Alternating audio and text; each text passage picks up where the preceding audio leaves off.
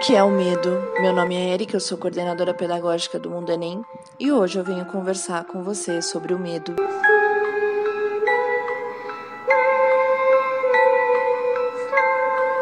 Hoje eu me peguei pensando o que é o medo? Quantas vezes sentimos medo durante a nossa vida?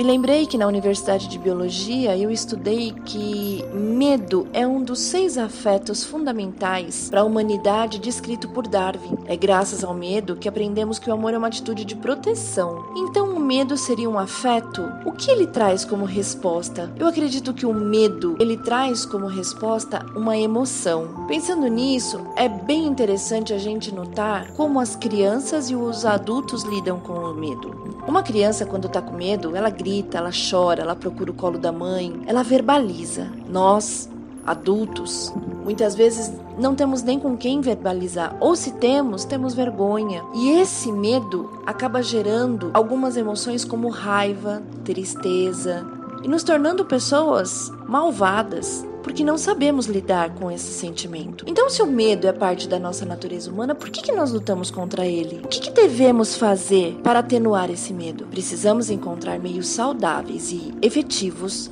para enfrentá-los. Veja como é diferente. Muitas vezes, quando somos crianças e temos medo de ir na cozinha com a luz apagada, tínhamos algumas respostas como: larga disso, é só uma luz apagada, tenha coragem. Larga a mão de ser boba. Isso, muitas vezes, reproduz numa criança que ela não é capaz de lidar com seus medos. Tiramos da criança, invalidamos ela de enfrentar os medos. Seria muito diferente se um adulto pegasse a mão dessa criança e falasse: Vem, vamos juntos, vou te mostrar que não tem perigo, vamos enfrentar o seu medo juntos. Quando uma criança diz que está com medo, ela corre para o colo da mãe. E nós, adultos, para onde corremos? Um pouco de medo é muito importante para aprender a fazer escolhas. E acredito que a coragem, ela vem desse medo.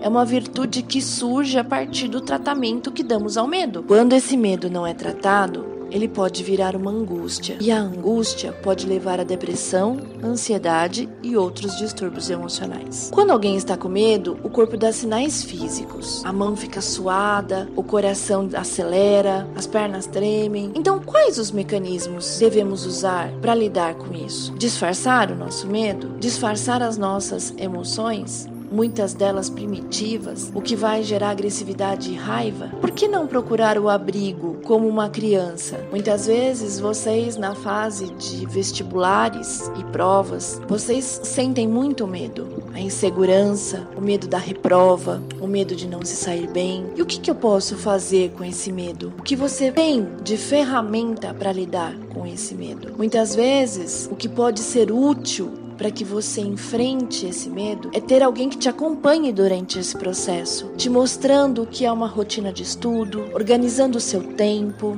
uma boa conversa com a família para saber os seus recursos financeiros para tal preparação, o quanto você está motivado para superar esses obstáculos e adversidades, porque quando você enfrenta o seu inimigo, conhecendo ele, é muito mais fácil de criar coragem e saber lidar com o medo. Não devemos podemos nos esconder embaixo do cobertor com medo do bicho papão que está debaixo da nossa cama, sem antes saber que é tudo fruto da nossa imaginação. Eu desejo a vocês um bom estudo e um grande abraço. Até a próxima.